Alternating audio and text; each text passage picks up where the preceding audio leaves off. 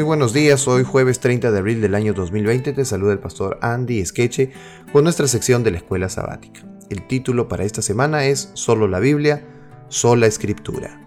El texto que nos acompaña se encuentra en el libro de Hebreos capítulo 4 versículo 12 que dice, porque la palabra de Dios es viva y eficaz y más cortante que toda espada de dos filos y penetra hasta partir el alma y el espíritu, las coyunturas y los tuétanos, y discierne los pensamientos y las intenciones del corazón Hoy el título para hoy jueves 30 de abril es Solo Escritura y Elena de White.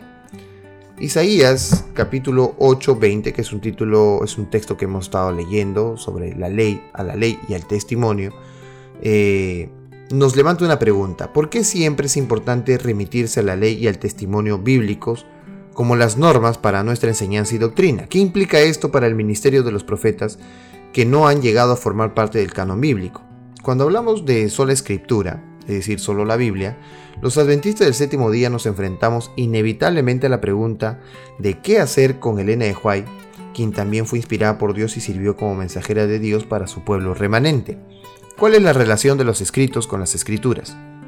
Incluso una lectura superficial de los escritos de Elena de White muestra claramente que para ella la Biblia era fundamental y esencial en todos sus pensamientos y teología.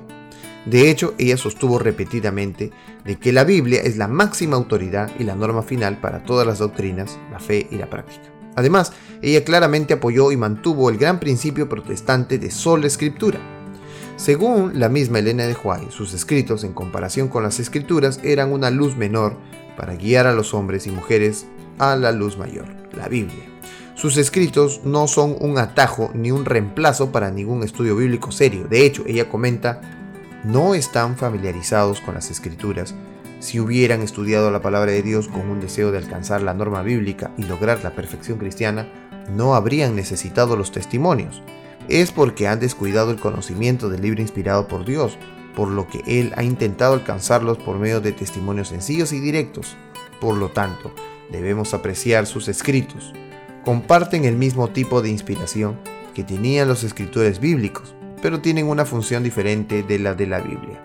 Sus escritos no son una adición a las escrituras, sino que están subordinados a la Santa Biblia. Ella nunca tuvo la intención de que sus escritos ocuparan el lugar de las escrituras. Al contrario, exaltó la Biblia como la única norma de fe y práctica. Piensa en el increíble regalo que se nos ha dado a través del ministerio de Elena de Huay. ¿Cómo podemos aprender a apreciar mejor la asombrosa luz que proviene de ella y al mismo tiempo defender la supremacía de las escrituras. Pues bien, eh, las escrituras de Elena de White no son Biblia, no son parte del canon, porque ellas solo son una explicación, una, eh, una ayuda para entender los textos bíblicos que nosotros sí debemos leer.